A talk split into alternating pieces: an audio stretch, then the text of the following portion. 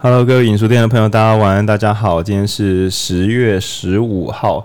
然后呢，这一周，诶，我们紧急更换一本书。虽然大家也不知道我本来要读什么了，但我们这周决定要导读的书叫做《万物的价值》。不知道各位朋友有没有觉得自己有时候人生啊、工作啊，觉得诶，自己是个好没有价值的人，好想要找到自己的价值。那如果你有这个困扰的话呢，这本书帮不太上你的忙。对，因为这本书叫《万物的价值》，但它其实讲的是以国家层面，然后讲的是它真的。有一个感觉是万事万物的价值是什么？今天呢，我们要请到，因为这这这本书是经济学之书啦，所以我们要请到我们的经济学小猫文君来这个当我们的主力。那跟大家直接老实讲，这这本书有九个章节，那我们反复的攻坚两三次之后，终于有个领悟，就是如果我们想要一次把《万物的价值》这本书读给大家听。我想一般听众应该是有听没有懂，那所以我们把这本书拆成三个部分来导读。那今天会导读第一部分，所以我们在十一月、十二月呢，也也会在原地踏步了，把这本书拿出来再讲第二章、第三章。那所以如果读有兴趣的朋友，真的是可以买一本放在手边。那你会想说，不要我才不要，平常研读经济学是有什么毛病？跟你讲事情严重了，就是如果你想做公民运动啊，那讨论政治啊。那甚至是你对于自己的这个怎么国家，然后或者说对公共政策，你都有一点点想要关注的话，我觉得留一本这种书在手边，会会完完全全让你变得更扎实啊！这是我们家贝贝猫，对，然后贝贝的价值。然后今天同时导读，我们会放进我们上一周录得很辛苦《彼得原理》的浩君。那因为他太久没有跟着我们一起读困难的书，所以我们再接再厉，让他成为一个诗人的导读者。那所以这周他会回来，那用从从政治的观点。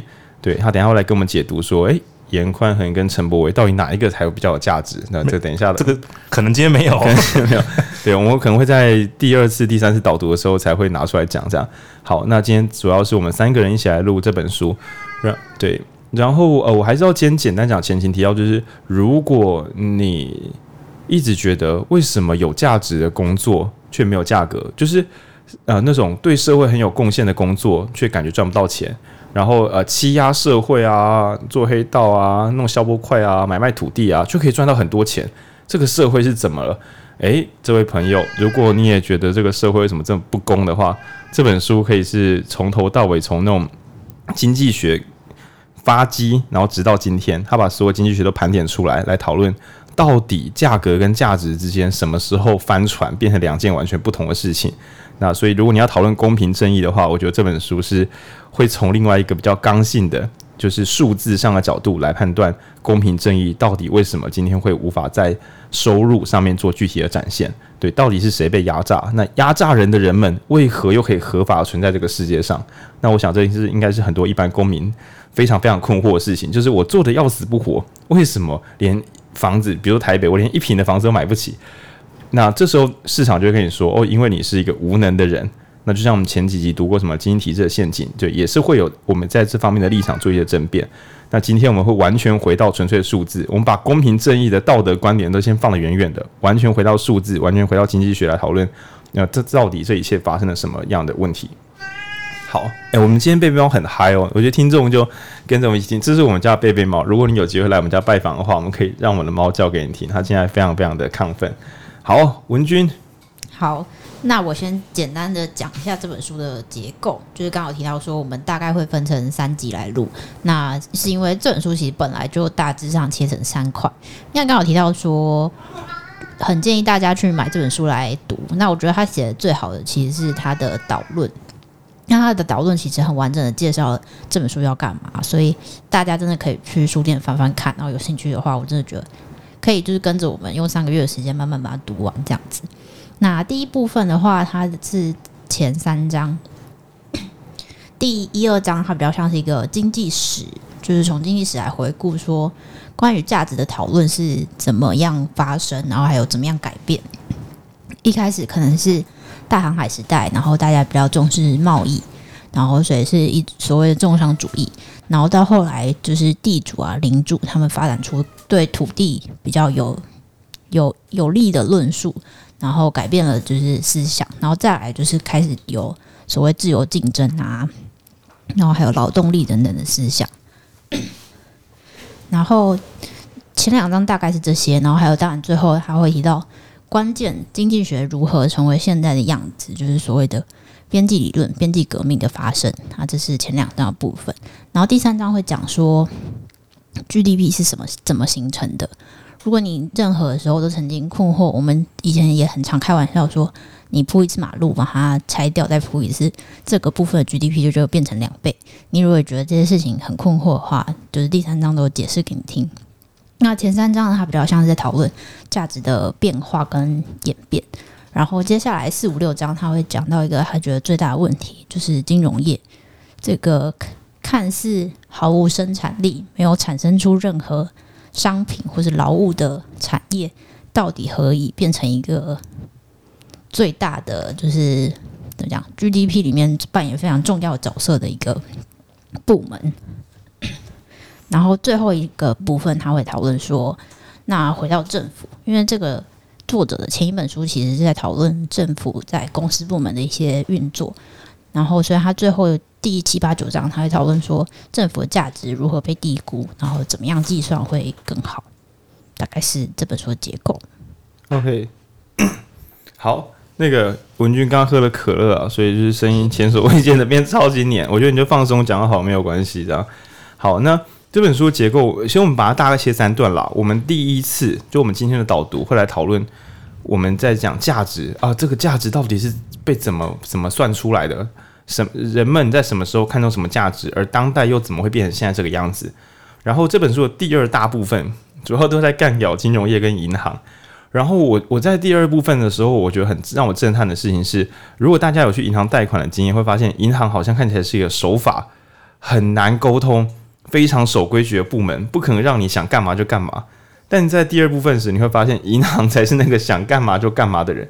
他们之所以守法，是因为他们把法律变成他们喜欢的样子，所以他们不可能违法。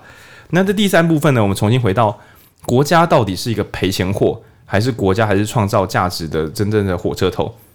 那什么叫国家的赔钱货呢？想象一下，现在呢，我们到各大的，我们现在缴税都改成免税，全民免税，公司也不用缴税，没有人需要缴税。但全部的东西都是改成付费制，那所以呢，那你说那高速公路该怎么办？哦，国家改成外包给一些厂商，比如说这是统一超商高速公路，那整条路上都会插满他们自己的广告，然后他们的物流车还有自己的快速道路，但那还那个道路我们不能用。那只要这样子的话呢，统一就会全部帮我们出这个高速公路的费用。那此外，如果今天我们去公园都是免费的，但是在这个新新的就是免税的国家里面。这个公园进去呢，只有付费的人才能进去，因为毕竟养护公园也需要钱。那我们刚我刚刚讲的那个就是不会花钱的国家，为什么？因为我们现在国家不是常说啊，国家乱花钱啊，收我们的税去乱搞。那我们想象一个不收税也不做事的政府，但其实就会变成是完全一百趴完美商业化世界。那如果你觉得刚才听起来有点恶、有点恶心、有点怪怪的，那也许反过来，我们在我们这本书的第三部分导读时会来聊。国家到底又应该要担任什么样的角色？OK，那但我们今天会是最最扎实。对，我我们平常喜欢就是漫天乱聊，但今天第一部分我们聊的东西，呃，会比较比较生硬一点点。那如果如果听众就是想要聊一些听听一些个人成长的话，这集几乎帮不上忙。我跟这边再次前情提要，现在录音已经到九分钟了，就是八分钟九分钟，就是该走的朋友记得要走喽。好。那呃，接下来呢，我们在文君简介完这本书大致上的我们预期的功效之后，然后噔噔，这是浩君，浩君你你大概翻到第几章？我我大概翻到一二章，一二章。那你觉得你你觉得这本书读起来如何？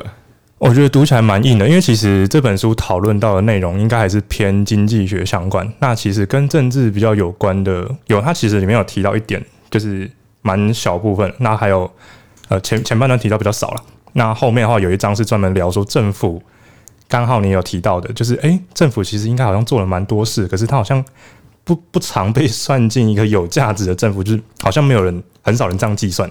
对，那我想说也分享一下我最近在做的一些事情，例如说，呃，最近大家如果有关注政治或者可能中部地区的政治的话，我们可能有什么立委的罢免案啊？当然我不是要聊这个立委罢免案本体，我是要讲的是。其实这些立委在呃国会里面可能讨论说哪些法案要过，哪些法案不过，这个其实某一方面就在决定说我们这个国家可能该把钱花在哪边。那这个可以其实就是已经是一个价值重分配的过程。那可能也包括说，可能行政部门、国家政府还有这些立法部门，大家是怎么样决定把钱花在哪里的？那我觉得这本书《万物的价值》其实是提到一点，就是我们到底该怎么样衡量每一件事的价值？如果我们这些做呃政治的或是做相关的研究的人，我们都不知道价值是怎么样被衡量，或是什么东西才是真正有价值的，然后跟大家说：“哎、我们要开始重分配价值哦。”这样子听起来蛮奇怪的。所以我觉得今天这本书啊，可能不会是今天啦，可能会有连续三集的这个时间。大家一起慢慢的了解说价值到底该怎么样被衡量，我觉得是一件还不错的事情。那甚至可能像我目前所在的 NGO 或者其他 NGO 组织，其实在做的事情也是这样子。我们有自己的理念，我们觉得某些事情现在还没有被关注，但它其实背后还是有价值的。甚至这个价值不是被价格衡量，不是说诶做这件事情好像赚不到什么钱，然后我们就不做了，而是我们有其他价值上的考量。那这些价值的考量可能也会在。比较后面的篇章跟大家聊说，到底我们是怎么样判断这件事是有价值的？就是浩君的意思就是说，如果你呃本身对于公民啊，或是 NGO，你有在从事这些行动、公民运动，但却不读这本书的话。还是不要瞎忙的好，或者回去把书读完再来，这是大概浩君的意思。好，我想要补充一下 浩君刚刚讲，就是其实这本书里面我觉得也蛮有趣的是，是我刚刚提到说他前两章讲了很多经济史的东西，那也可以看，你可以看在一两前两章看得出来，其实经济跟政治的密切程度在早期是比较高的，然后但他后来我觉得到现在。到现在也是，应该也是。可是，可是现在思考的时候，大家会好像想把它切开，对，试着把它切开。就是从经济史，你怎么看都知道是政治影响经济，但今天大家每一个人都在干够说经济归经济，政治归政治，超干够。对啊，对啊。然后他也他也提到非常多，比方说测量这件事情不可能中立，然后测量其实还是很取决于，包括其实。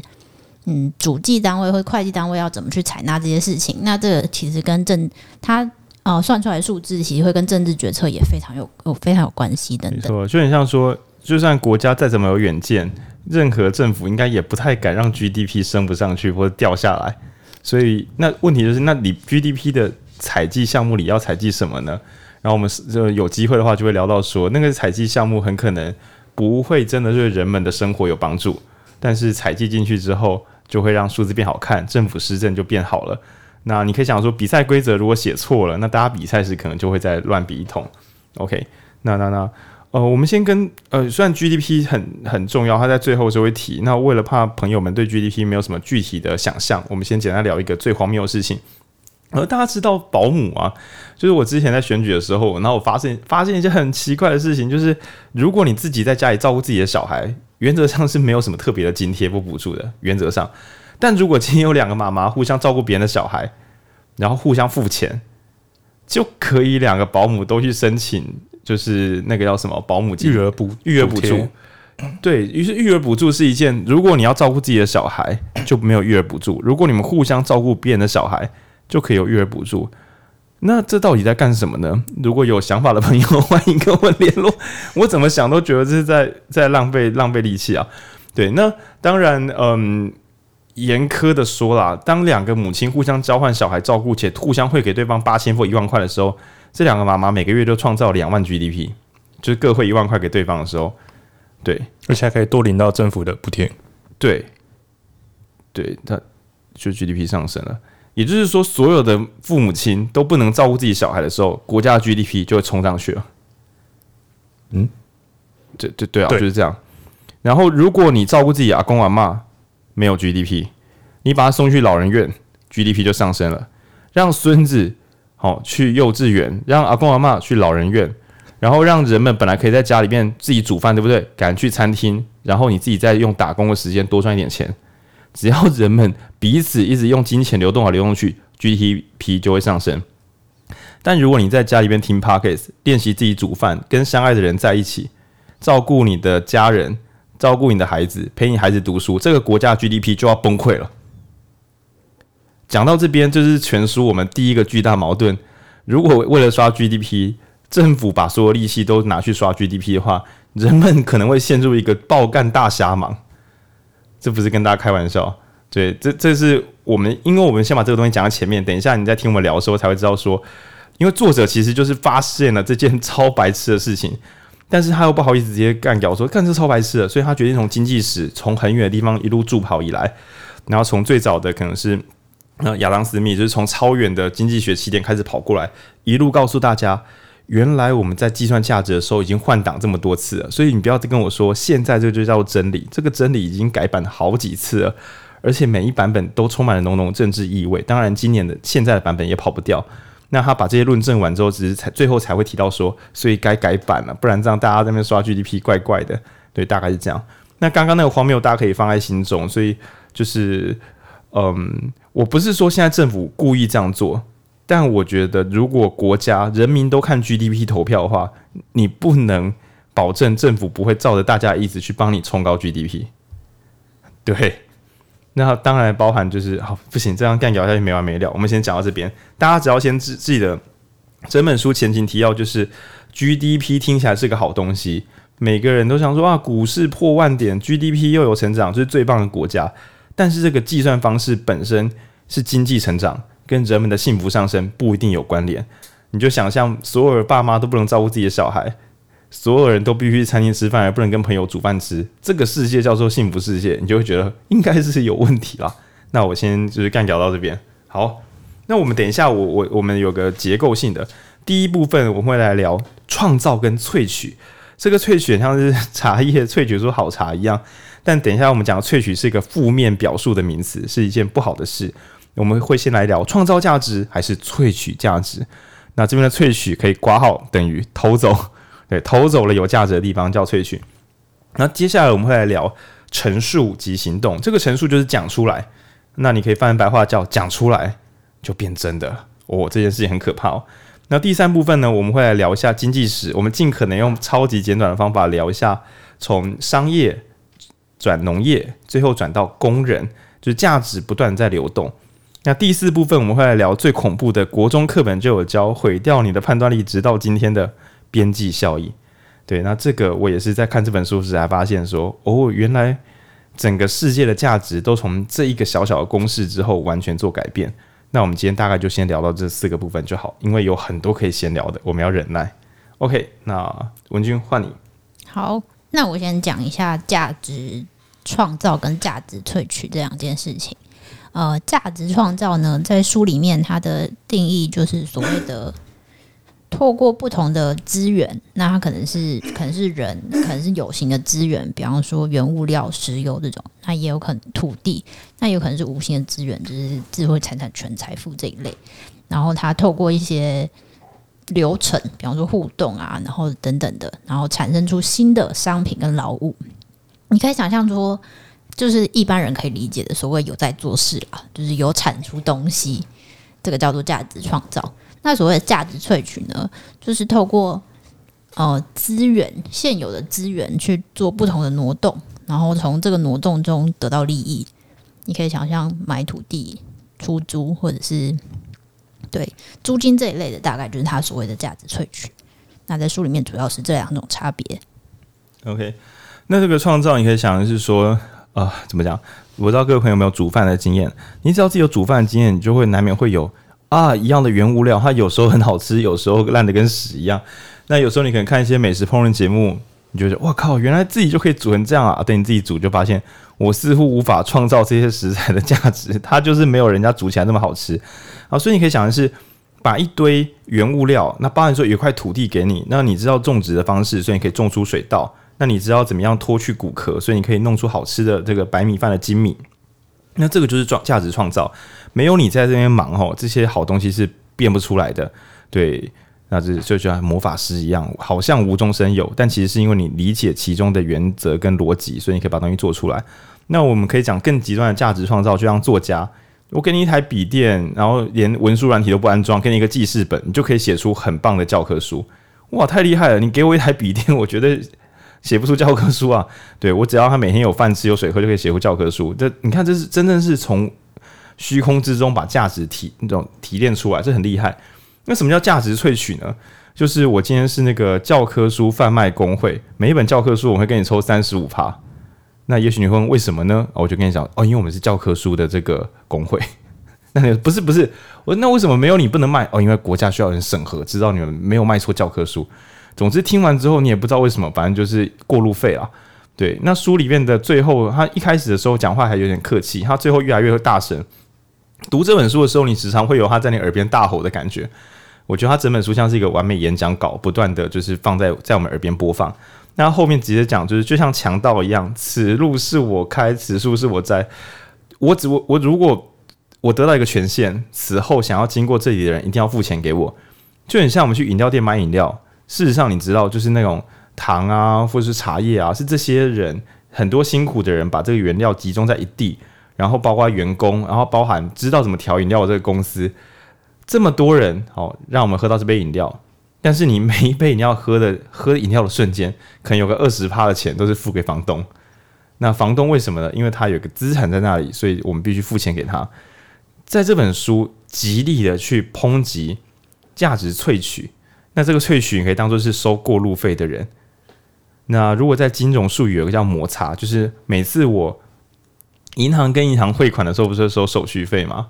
那我们开个玩笑，就是如果每每人呢、在一辈子里边，你的钱从账户里领出来，烧掉了一趴手续费，一趴很多吗？就是可能是一百一千块收个十五趴十五块钱嘛，就大概收到一趴左右。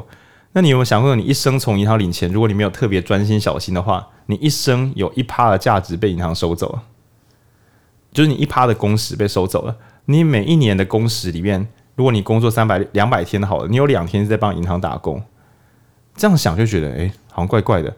那你有在想说，等一下，那个汇款的东西不是越多人使用，它就应该越便宜吗？为什么一定要收这个？这个基本费是怎么定出来的？那也许就会有人说，那你就不要领这么少钱，就领多一点啊。这样讲就越来越怪，就变成有财富的人得到比较小摩擦力，没有钱的人会因为手续费越扣越多，甚至是几百块、几百块这样汇来汇去的人会得到极为巨大的伤害。那这些在这本书里面种种。呃，这讲的话比较重，不是生产而收过路费的行为都是萃取。那这本书中段，就我们第一段讲价值是什么，第二段讲银行。这本书的中段火力全开，十分力气都拿来打。他觉得整个金融业跟银行全部都是一个大诈欺产业，在科技越来越发达新时代，根本就不应该让银行这样刷钱。然后第三段才回来讲说，那国家也不要废了。不要在那边说什么国家就是浪费钱，呃，全部都改成民营会比较好，公公部门就是没有效率，这件事情不要再让乱鬼扯。那银行把很多钱干走了，而国家又不够好好的把自己站起来。那主要前面先讲创造跟萃取，就是为了讲国家其实应该是能够创造价值的，然后金融业很可能萃取了大量价值，还被人们称赞说哇，他们超有钱的。对，那主要是要讲这个乱象。好。那第二部分的陈述及行动，哇，这句话听起来就很文言了，又要交给文君来解释一下。好，那这边我觉得要回到这本书的就是书名，就是万物的价值这件事来讲，就是价值这件事情，它在这本书其实并没有说去定义说什么东西是有价值，什么东西是没有价值的。它比较像是，我觉得它比较像是想要激起大家对这件事情去讨论。他觉得这件事情是需要讨论跟辩证的，而不是说，就像我们刚刚前面提到说。呃，GDP 啊，或者很多东西，它已经改版了很多次。那他作者认为，价值这件事情也一样，它需要持续不断的被讨论，持续产生出可能更新的、更当代的定义。嗯，然后所以他在讨啊，他在讲这件事情的时候，就提到了所谓的陈述及行动。那他讲就是说，你可以理解他就是所谓的自我实现预言。啊，各位朋友听过自我印证预言吗？就比如说，我觉得我真是个废人，然后躺在床上不动。这下好了，这下废了。那又或是觉得我应该可以吧，就试试看。那不管可不可以，光是你这样扭来扭去往前冲冲看，你就变成一个更好的人。那这是最粗糙版本的自我印证预言。那如果讲当代一点版本，我们相当于会问说：你觉得黄金有价值吗？你觉得比特币有价值吗？你觉得你家旁边的那个房地产有价值吗？这一切几乎都是所有人用共识决定出来的。那也就是说，当人们说出口说什么是有价值的吧，这瞬间。人们就已经会往这边靠拢一些了。嗯，就是你们就会试着做出让它更有价值的行动。那这些行动也会反过来，在更后来的人想要论述这件事情的时候，他们也会重新，就是他们也会理所当然觉得这件事情有价值。它就是一个，嗯、呃，怎么讲？呃，思想思想决定行动，行动又回回过了头来影响思想的一个循环。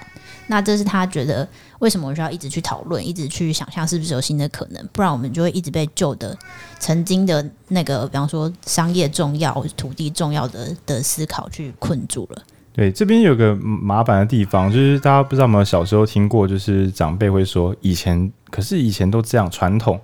那呃，所谓陈述其行动，相当于是当大家都说要读书才找到工作，于是许多的产业都只聘有大学学历的人。那这样子下去，就会使得大家都觉得，嗯，果然需要取得学历。那于是就会变成一个稳固的雪球，因为陈述期行动暂时没有瓦解。那直到有有朝一日，大学教的东西已经跟不上时代变化，但是由于许多人还泡在那个上一个版本的陈述期行动里面，对，所以他们可能根本就不会去质疑。为什么读大学才是更有价值的？哦，原来是在上一个时代，只有十趴的人可以读大学，而且里面教的东西是很多人都不会，但很重要的。对，但这件事情可能随着网络或种种变化，这个局面已经消失了。那所以，也许我们需要一些新的陈述。所以这本书它陈述及行动也相当于是在讲说，那为什么他要写一本这样的书？因为需要有人重新去定义什么是价值。这个讨论一旦激起了，世界才可能真的为之改变。对，我觉得这是这本书极度积极阳光的地方。嗯，因为我觉得像他后半段，我们说他中段在讨论金融业，那他当然大家也都知道，金融业就是现在所谓什么大到不能倒啊这种东西。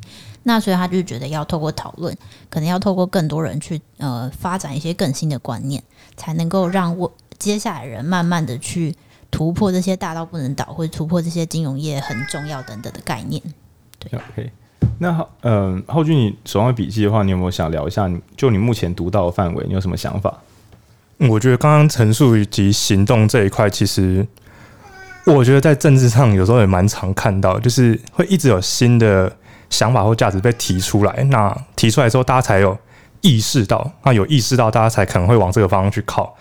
那其实我们自己有时候会关注的是各大政治人物在公共场合提出来的新的发表或声明。那或者说像，呃，回到价值这个点，这个虽然跟今天主题可能不太相近，像台湾价值这个东西，台湾价值到底是什么？它的内涵意涵到底是什么？它可能也是在一次又一次被发表，然后里面内容会慢慢的调整调整成现在说，哎，我们觉得现在台湾应该走向什么方向？大家可以接受什么东西？可以妥协什么东西？什么的？这些东西会随着一次又一次的发表，然后越来越多人认可认同。它才会形形成一个现在的价值的样子。对，然后所以呃，我们过去常会听到一个东西，就是说什么不要不要光说不练，做就对了。事实上，在对于庶民、对于大众而言，做就对了是一件超级孤稳的事情。那为什么？因为说好像不会行动，只有直接动手才可以改变事情。乍听之下是没有错的，对。但这很像说，就是不要看地图，开车开就对了，开就会到目的地。试试看啦，看会不会原地打转，迷路到死这样。对，那这边讲的讨论，激起讨论，几乎是所有价值的形成之前都必须做的事情。所以有些人会想说，啊，为什么我们要讨论现在没有发生的事情？那其实你可以想的是，因为等到发生时再讨论会有一点点慢。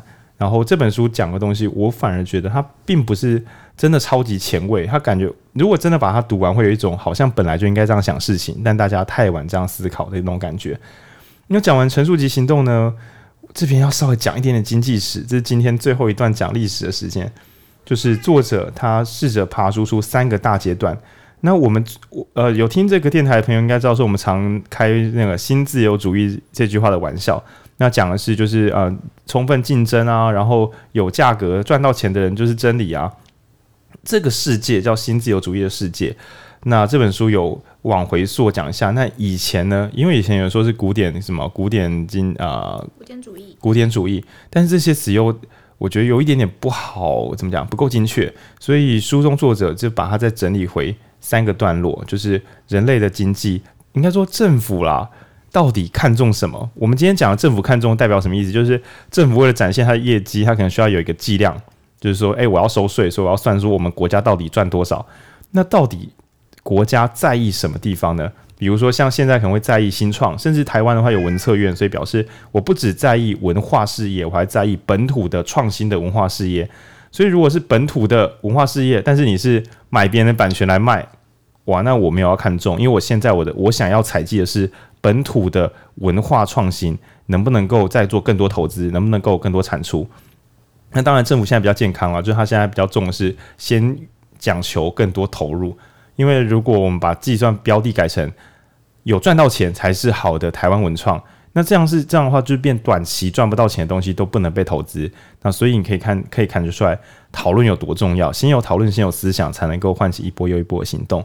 那接下来呢，我去抓贝贝猫。然后文君来跟大家聊一下 农业啊，因为接下来是有三个阶段了，然后从商业农业，然后到工人，我们可以简单计三个，就是价值的计算，从商业世界到农业世界，然后到工人为价值的这个世界。那请文君聊一下，我去抓贝贝猫。好，贝贝猫今天不知为什么，看这攻击我们的录音 PA 台。对对对。好，那其实这个会回到呃，不知道大家对欧洲历史是否有些微的了解？没有，没有的话，我就是简单提一下。大概在十五、十六世纪的时候，有开始发展所谓的大航海时代。诶，对，那就是欧洲人开始不是鲁夫的那个大航海时代，就是呃，大家呃，欧洲人开始去探索，比方说东南亚或者是美洲啊、新大陆这些事情。那其实，在这些过程中，就有很多的。呃，就是有大，就是有殖民啊，贸易，所以那时候的观念就像是，因为殖民跟贸易有时候就会有很多海上的战争，不论是打一些海盗，或者打其他其他想要一起想要殖民的国家等等。那所以那时候的商人们就觉得说，要有强大的国家，然后国家要可以养军队，帮这些商人赚更多的钱，然后最好就是商人可以从。呃，东南亚或是新大陆运回从其他殖民地，对，运回很多贵金属，然后卖卖一些东西给别人，然后只要我们的进口进口是超过出口的，我们就可以成为一个越来越有钱的国家。对，反正就在那个时代，真的是大正版的大航海时代。但我觉得航海王的大航海时代有异曲同工之妙。就是海上的势力是最重要的，不是你本岛有多强，而是你在大航海海上的统海上的统治权。然后当然说，我们台湾也是不知道是深受其害还是其害啦。大家有小时候有听过什么东印度贸易公司叭叭叭？对，你想那个时代，一个国家重点并不是什么蒸汽火车，没还没有的。一个国家的重心就是我能不能在海上，对，是我能不能够懂理解这个海，然后在海上的国家跟别人，不管是用抢的还是用骗的，反正在海上。把我的货卖出去，把别人金属带回来。这这个时代真正的价值来自于商业，就是第一阶段的经济学。对，那接下来呢，就是呃，因为这些商人的呃崛起，其实有点威胁到本来的贵族。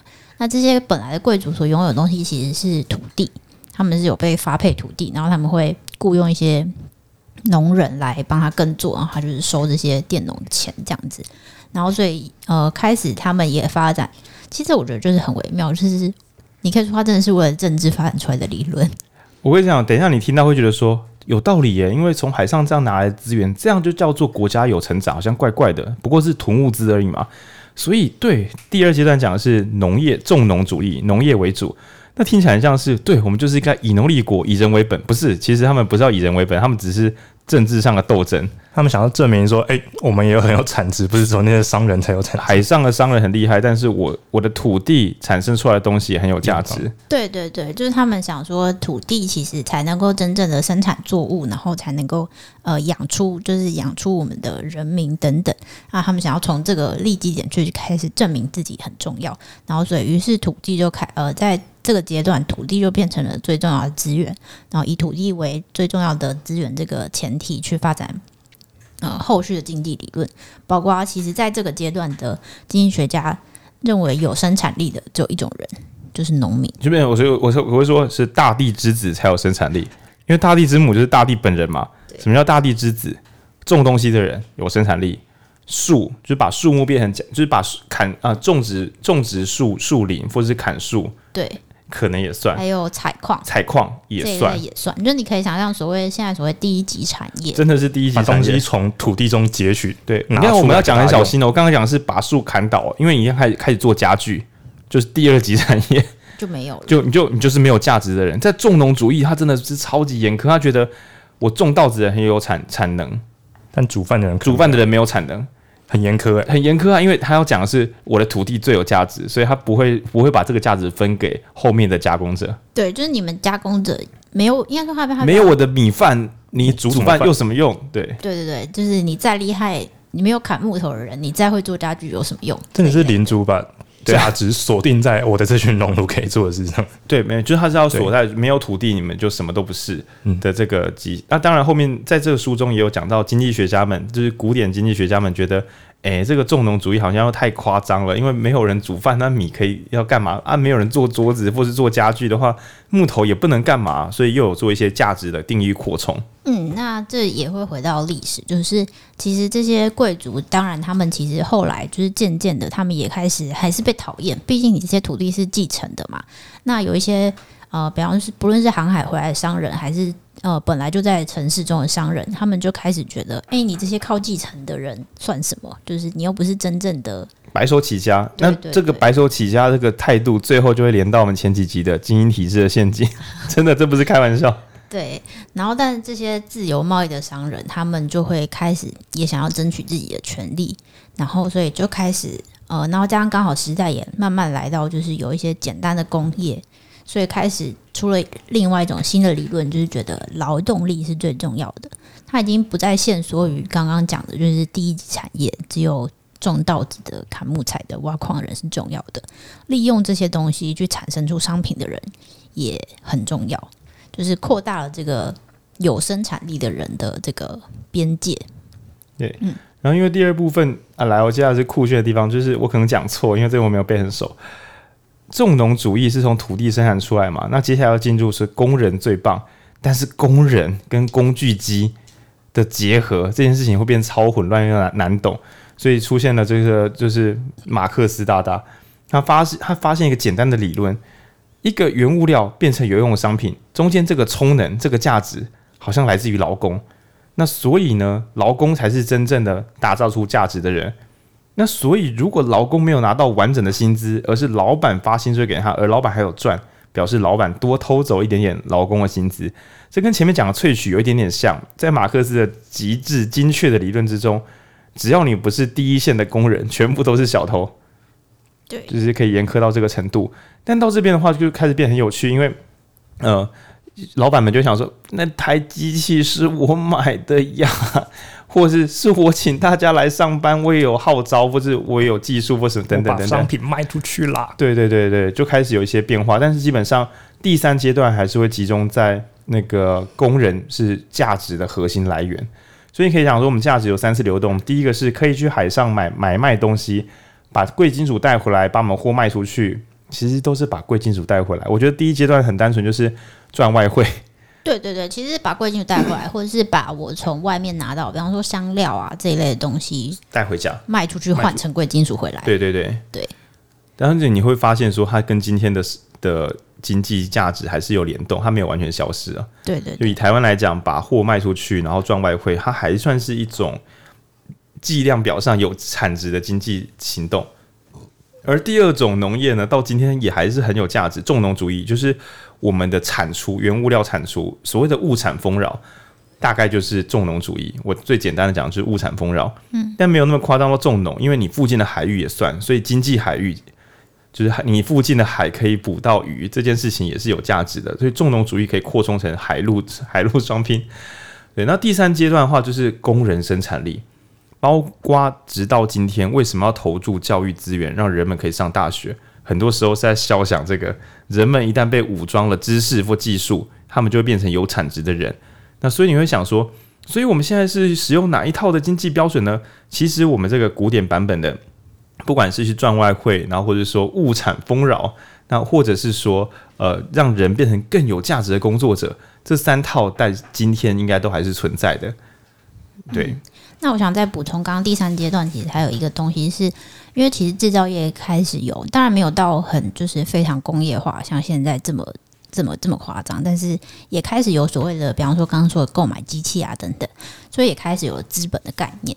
那资本就会有就所谓的老板，他到底是赚到了钱，还是他赚到了钱，并且有投资，所以。所以赚到了更多钱，等等的这一类的讨论，就是这些资本的运用怎么样是好的，或者怎么样是可以被计算的，或是怎么样不是一种这一种价值萃取。那在这个时候就开始有一点点浮现。那不同学派的经济学家当然也就开始提出不同的理论，然后渐渐开始有一些不同的变化跟分歧。那在古典阶段有个讨论，我觉得很棒。我已经因为我名字都忘光光，但我有个讨论大概大概是这样，我简单讲一下。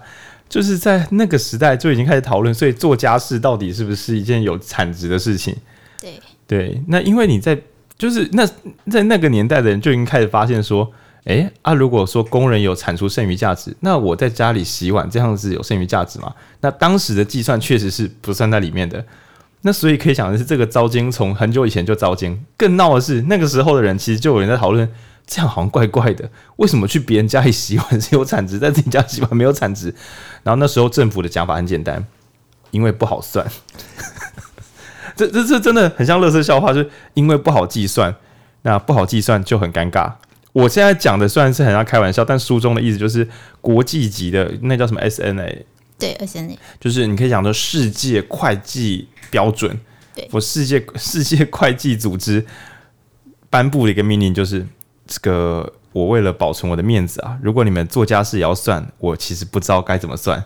那这样子不就代表我不会算吗？所以我想个办法，就是有开、嗯、有开发票才算，因为你一旦有那个钱的流动，就会有些凭证可以收税，这个我才算得出来。所以搞了半天是因为很难算，所以干脆当做没有价值。那也许各位听众，我不知道有没有家是职业妇女或什么，想说哈，所以我在家里面照顾小孩子就是没有产值，就是因为他不知道怎么算，所以就没有产值了。好荒谬啊！你我我相信一定不会有人想到说，我今天我是一个没有价值的人，是因为他算不到我的价值，他不会算，所以就算了，超荒谬的，对吧？这很像小时候老师讲课的时候，然后讲到某些地方，然后你问，然后老师说这个不会考，他说不是老师，我只想我想理解一些事情，比如说为什么钱是这个样子，为什么认真工作的人不一定会有钱？结果老师跟我回答，因为这个不会考，所以我不能教你。然后你就觉得，刚刚这在讲什么？那今天我们在做做牛做马，或者做一些事情，想说为什么当志工的人，他就是可能，嗯，比如说为社会付出的人，可能穷苦潦倒，然后到处就是诈欺，或者是说做一些很轻松的工作，然后刷超多钱的人，大家说他很有贡献，这件事到底发生了什么问题啊？原来是能不能算得出来是很重要的。哇哦！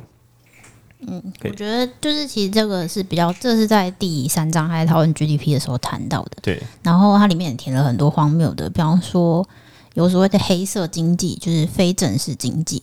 那它比较像是，我觉得大家可以想象成一些卖大麻、欸、诈骗集团骗到钱，非法不是非正式，哦哦、真的吗？哎、欸，非非正哎、欸，非法经济也在非正式经济一环，但不是其中一部分。对对对，但比较像是说。你可能是逃漏税、兼职、打零工啊，这种比较不好计算的，甚至什么家庭代工啊这一类非正式经济。那其实他里面举了一个例子，我觉得很好笑，就是他原本是不受计算的，但是在好像是二零不知道零几年的时候，因为意大利的就是经济一直在变差，等于说它 GDP 表现不好。你如果你不把打零工算进 GDP 的话，这国家就要灭亡了。对对对，所以他们就有考虑。考虑把这些事情算进去，那你就是可以知道说这个制度之荒谬的制度。对对，然后所以他其实在里面也有批评说，不只是他的会计原则有一些不一致的地方，那有些东西是用尝试来决定他要不要算进去，有些是用他好不好计算等等。就是、我以前有时候想说，在核销东西的时候，会有人家讲主计治国，就是说政府那些为什么我可以报印刷费，但不能报设计费？然后我想说，我们国家怎么了？诶，但今天有一个好消息哦。全世界的世界型的会计准则也是在乱写的。那这边不知道有没有会计相关学科的朋友会想说：“哎，干不是啊，我的专业我对。”但事实上就是因为无法计算，甚至因为政治因素，所以重新调整是现在就在发生的事情。那所以大家就可以自己释怀，说我们未必是没有价值的人，很可能是因为整个系统因为不知道怎么计算，所以就乱写了一个方便形式的系统。那你的那一部分刚好被写在外面，所以你就没有价值了。你算是一个虽小的人，那你不一定是一个没有价值的人哦。嗯，好，那这前三个部分之后呢，接下来要进入狂野的第四部分。我们刚才讲说，从商业开始，从农业开始，或者从工人的生产力开始，我相信大家听到这边应该各自会觉得。有一点偏激，但也不是没有道理，对吧？就是一个一个国家产出多少原物料，展展现说这个国家生产力，这好像是说得过去的。那当然包含说你能够把东西卖出去赚到外汇，说这是生产力，好像也还可以想象啊。工人就更可以想象了，毕竟我们大多数的听众应该都是劳工朋友。你就算是老板，你也觉得是我自己在上班，我只是我身为一个营业负责人，我在努力，所以赚到钱，那都是我的才华在赚到的钱，所以好像可以想象。那接下来就要进入真正把这一切事情弄得天翻地覆的第四阶段——新自由主义。在讲新自由主义，新古典，新古典，拍谁拍谁？对，因为新古典很很大，新古典很大，里面其中才有很后来的新自由主义。对，那在这个我也很容易讲错这一堆主义之中，有一个词一定要介绍给各位听众朋友。许多集之前呢，我们介绍一个荒谬的名词，叫做机会成本。那我们最常开的玩笑就是讲说，呃，因为你家世世代代就是这几代都很有钱，然后虽然说你家以前是黑道，后来变立委，但是因为你们家本来就是很。当立委就很轻松嘛，你桩脚都布好了，你这么轻松，诶，那你就来当立委吧。那另外一个朋友呢，你可能年轻的时候，诶，学历没有很高，然后又半工半读啊，甚至还就是就去赌这个一些赌博性电玩店。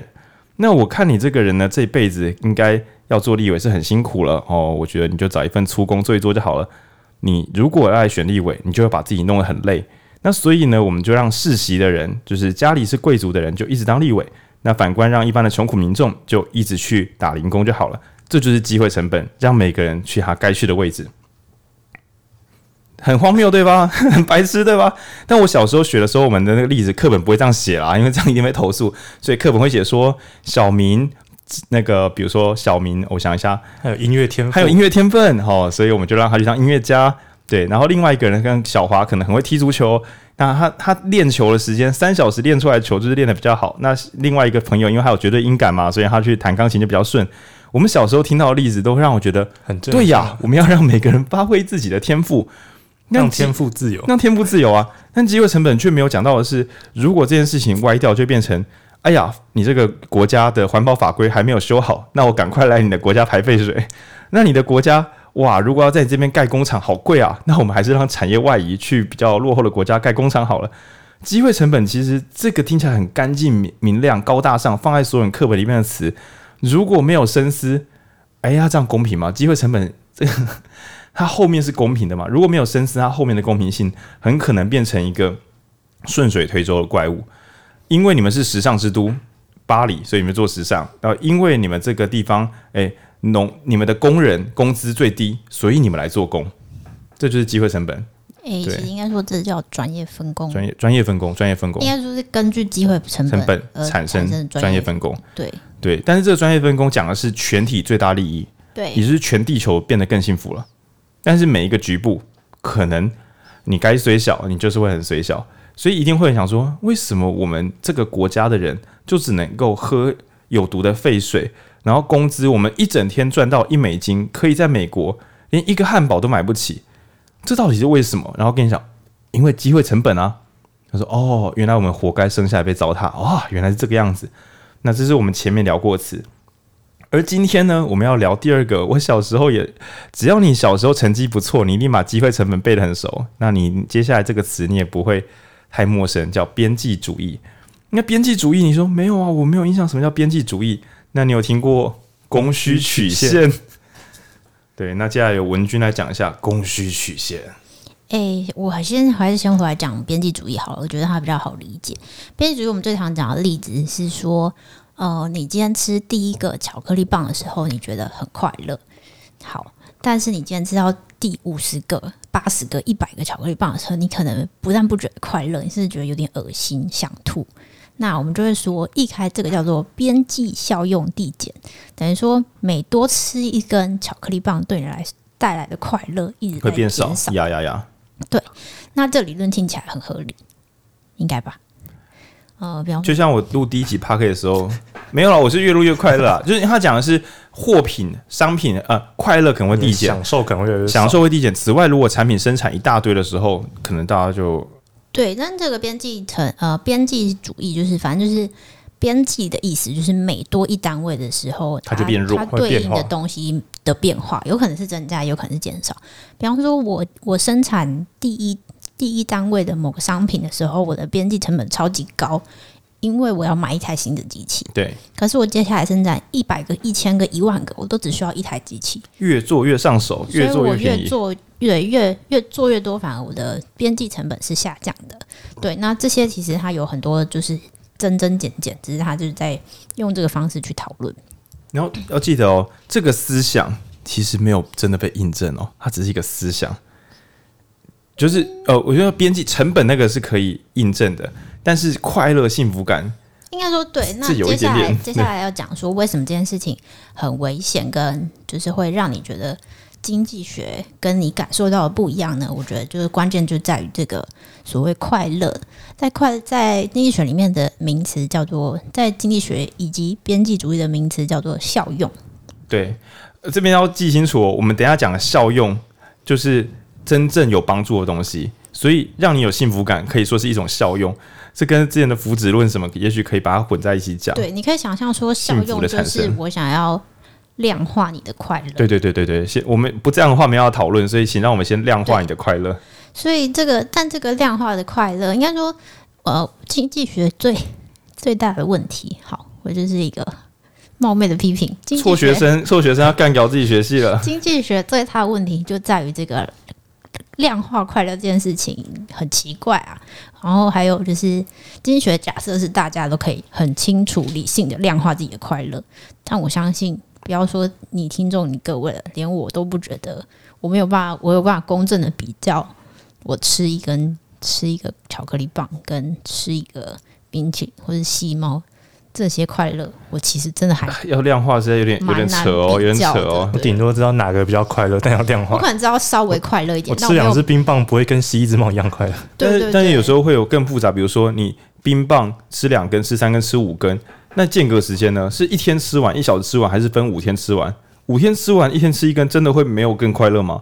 又或是吸猫，吸猫频率拉很高，真的就会递减吗？我觉得不一定，不会啊，我觉得很爽啊，越来越爽。对啊，所以这个东西可以说是在现实体验上，它其实很难精准的再现。好，这是第一个问题啊。对，那我觉得这边就会回到我们这个小段落，刚刚一开始讲说，为什么呃，根据机会成本的专业分工是很危险的，或者是会让人家觉得很不公平的点，我觉得就在这边，就是我们今天呃，今天说呃。呃，小明比较擅长捕鱼，然后我记得我们之前举举例是小明比较擅长唱歌，然后小华擅长挖水沟。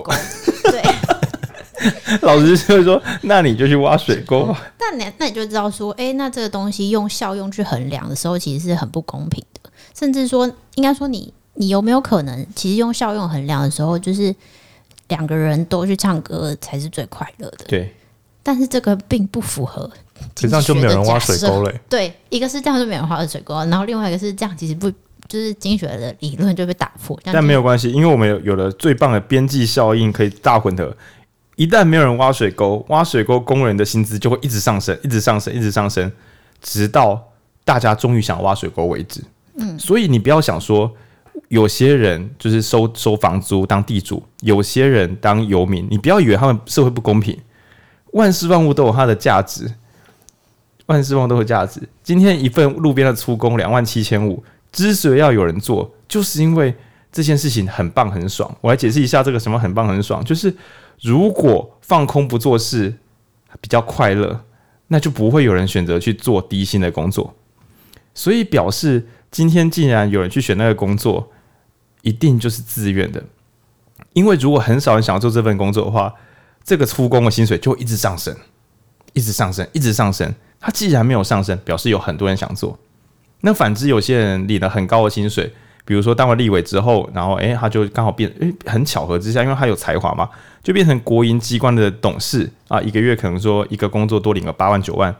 那其实那不是一个肥缺哦，你要想哦，我是我是唬烂不下去，不是，但是对，对，反正我觉得边际边边际主义要讲的就是说，一个东西如果大家都不去从事的话，他的薪水就会长高。就会越来越高，所以一旦有人做，表示那个薪水是合理的。那反观一些超高薪的工作，如果真的这么好的话，就会很多人去竞争，所以最后上去的人也一定是有他的才华为业摘掉。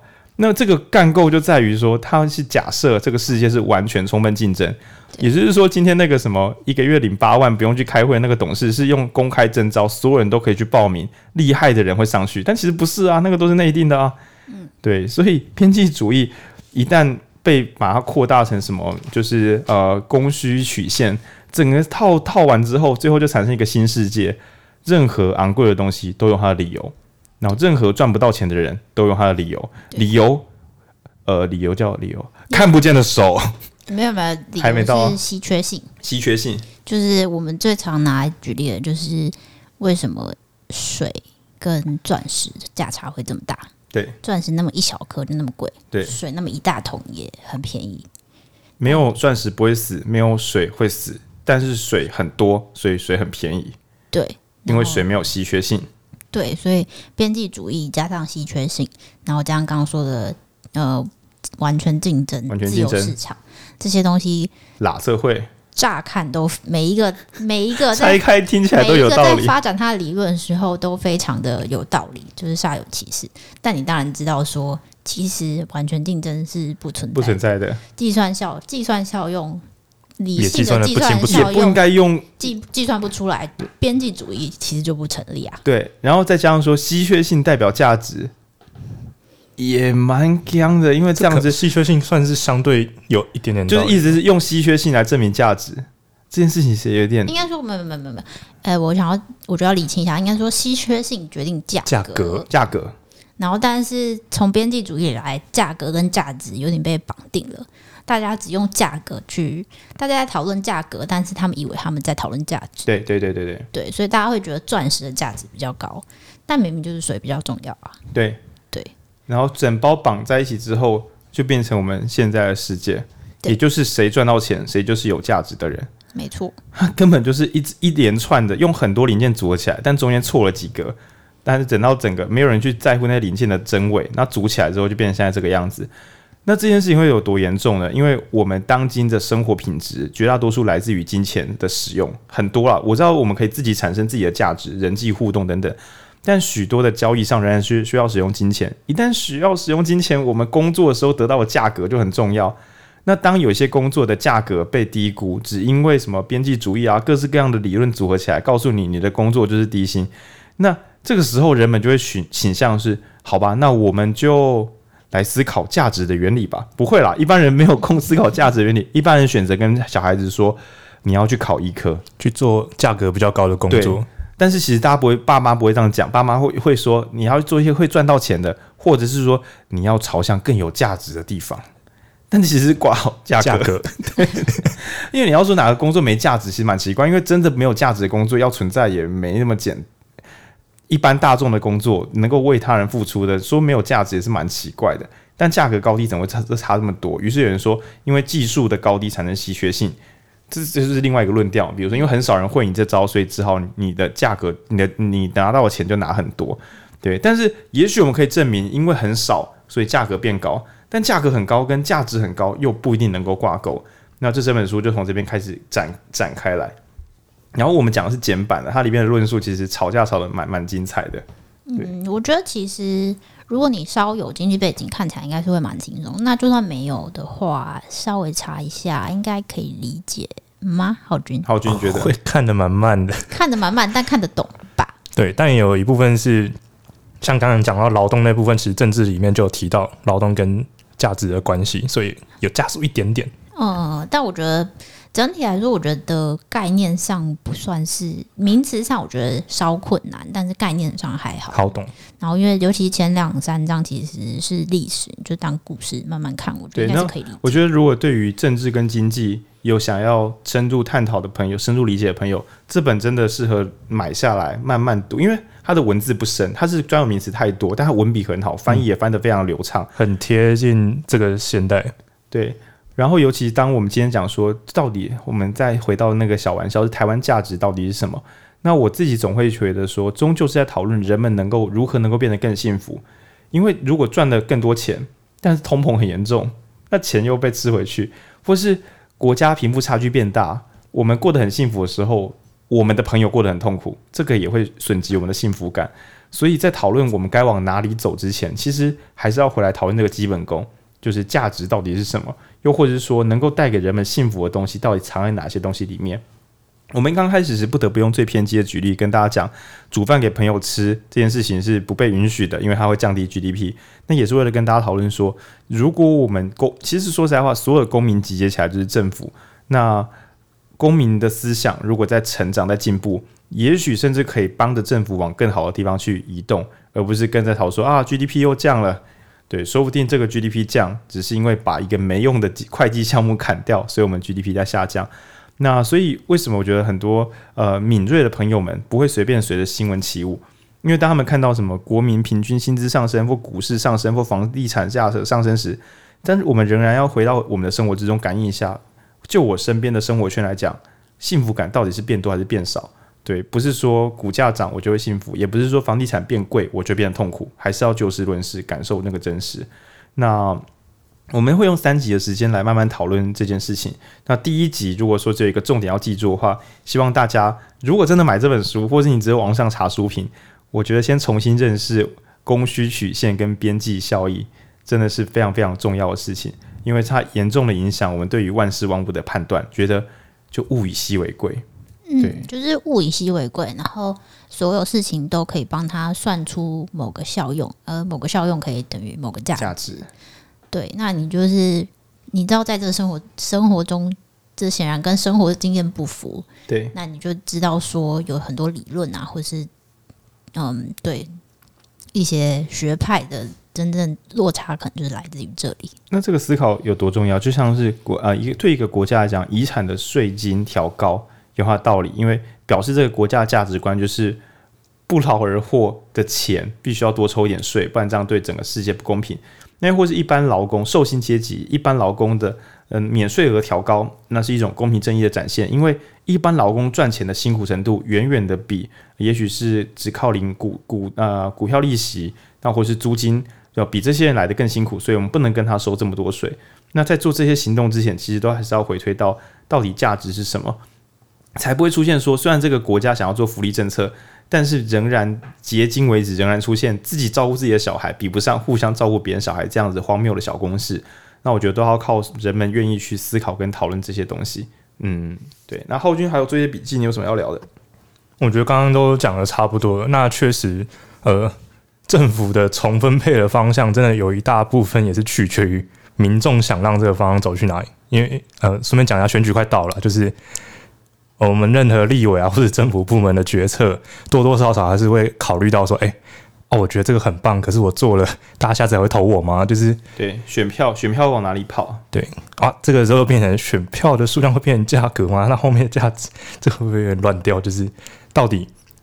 民众支持的东西是真的好的吗？然后政府这个可能后面的章节会再提，就是政府到底该怎么判断什么东西是有价值，该怎么样去坚持？那我觉得这个东西后面应该后面的章节会比较多的讨论，这样后面会再花两段时间去讨论。嗯，那当然我我自己觉得，对一般听众来讲，我们的这这一本书的第二次讨论会对大家最没有价值，因为第二本主要第二段主要讨论金融业的金融业干搞金融业。对，那大家就可以听听，当个通识补充就好。那第三阶段又会重新回到，所以国家该往哪里走？那每当回到国家往哪里走时，我们几乎也可以想象，那我们每一个个人又该怎么样把时间、跟金钱、跟注意力花在有价值的事情上？对，这边讲有价值不一定是马上赚到现金哦，对，就是我该去重训吗？还是我该去打工？某种程度上，这就是价值的辩证了。嗯，但在价格辩证上，毫无疑虑就是去打工。对对对，那。如果一个人身上就会有这么多复杂的思想跟判断，那你想说国家还要做分配，那一定是更巨大的课题。嗯，大概这样。那我也想说，就是其实我个人觉得经济学，就我当然以前在学的时候也觉得效用计算这件事情蛮荒谬的，但我后来也都逆向的，就是在使用这个荒谬，就是当我想要判断事情的时候，我还是会试着去计算它的。所谓效用，比方说选择工作啊，或者是选择居住地点啊，就你可能会觉得计算效用很困难，但是也不妨就是用这个嗯，稍微算一下，对对对，用这个流传已久的理论稍微去试想一下，也是说不定会有一些帮助。这样，我只是想要说，它并不是真的是是个烂东西，不精确，但还是可以比较。应该说，这些工具都是有限的。然后，呃，当我们所有这个世上的一切都只依赖有限工具的时候，就会有一些瑕疵嘛。但你各位听众朋友，如果本人你本人一个工具都没有拿出来使用，只凭直觉，应该是更更瑕疵，应该越弄越大洞。对，所以今天的理论一样的，我们在讲比较利益原则，我们在讲讲边际效应，它都产生了副作用，而且副作用到现在损害很大，但并不代表说这些理论完全不会帮助到我们生 生活上的一分一毫。对，所以还是大家自己综合做个判断。嗯，好，那今天大概就这样。很抱歉，就是说，虽然听众朋友。之前讲的，我们每一集都是在设法扣回到个人的生活上，但是我们实在是很久没有读公共政策讨论之书，然后对我们来讲，这也是个人的挑战跟成长，所以我们再回来读一下这一本。那大概是这样。那我跟大家预告，接下一周我们会读的是那个没有意外的话，我们会读《安静是种超能力》。对，虽然说听众朋友会可能会想说啊，我觉得讲公共政策不错，我不想要听个人成长，但下礼拜我们谈就是个人的书。那在十月的第五周，我们要讨读的是区块链经济社会学。然后讲的是从比较，就是从高重建先生，对，我们就是两周后聊了，就是从比较不纯粹谈钱的这个立场，然后来谈谈看区块链以及相关的世界可能有怎么样的未来。对，那跟就祝大家有美好的周末，那祝大家。在公民的投票，那或者说价值的抉择上，都能够有一套自己的立场。那最后呢，呃，我们影书店差不多实体空间快准备好了，然后之后也会有一些有趣的活动，不不一定有趣啊。听众朋友可能会觉得有趣，可是你的朋友可能觉得不好玩。我之后可能会想要开线下跟线上同步的无聊读书会，那有多无聊呢？就是我会空一个特别的时段。然后那时候我们线上会开，线下也会有人，就是一起读同一本书，然后读个一两个小时，可以跟其他人聊这本书，然后我们再开始进行我们的读书会讨论等等的，等等于说就是自习室啦，只是这自习的是我们指定读物，对，因为我觉得读书读到一半跑去跟朋友聊天实在是蛮快乐的，希望把这个快乐分享给你各位，大概是这样。然后这集万物的价值前万物的价价值上，上 大概就到这边。然后诚挚的邀请，如果你真的你你有听到这边，我假定你有兴趣啊，这本真的可以买。这本真的是你以后听各种人家在讨论什么议题啊、价值啊、什么货出去人进得来，这本书真的可以拿来当字典查一查，到底那个人的思想从哪里来，你又该怎么判断那个当时的思想后来的 bug 在哪里，你一定都找得出来啦，可以啦。嗯，只要你对，就是比方说你曾经听过什么，诶。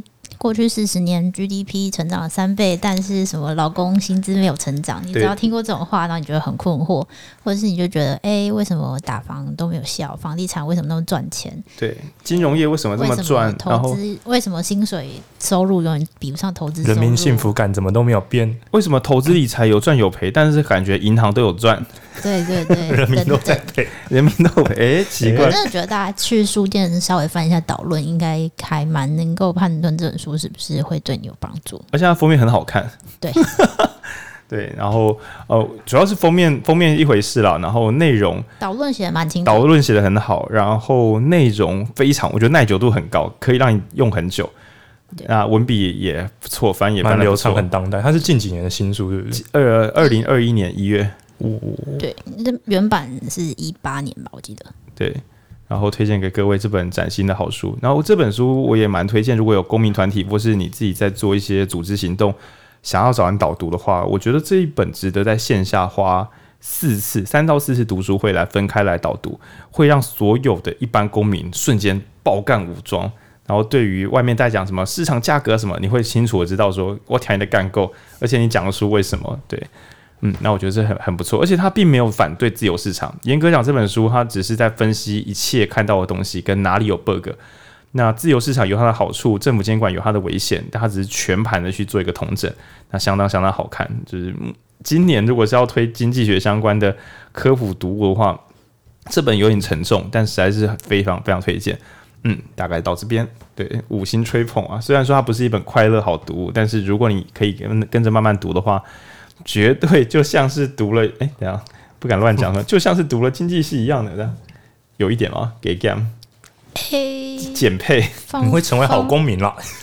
嘿，方向不太一样啊，是经济史哦，很很复合，这本很复合呢。不是，因为他谈的大概是经济系不会教的那些东西。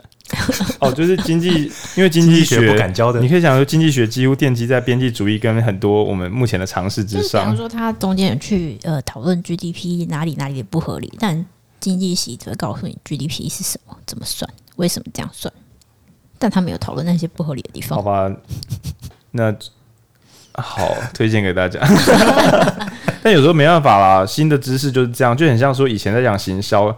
可能今天用脸书的一些社群小编看到行销学课本，都会想说：“诶，有些东西好像有点有点过时了。”然后我们今天拿到的是二零二一年版本的新教材，新教材。对，所以我觉得有兴趣的朋友，你读这个哈，真的不会输给你读经济系的朋友啦。大家都都爱读新东西啦。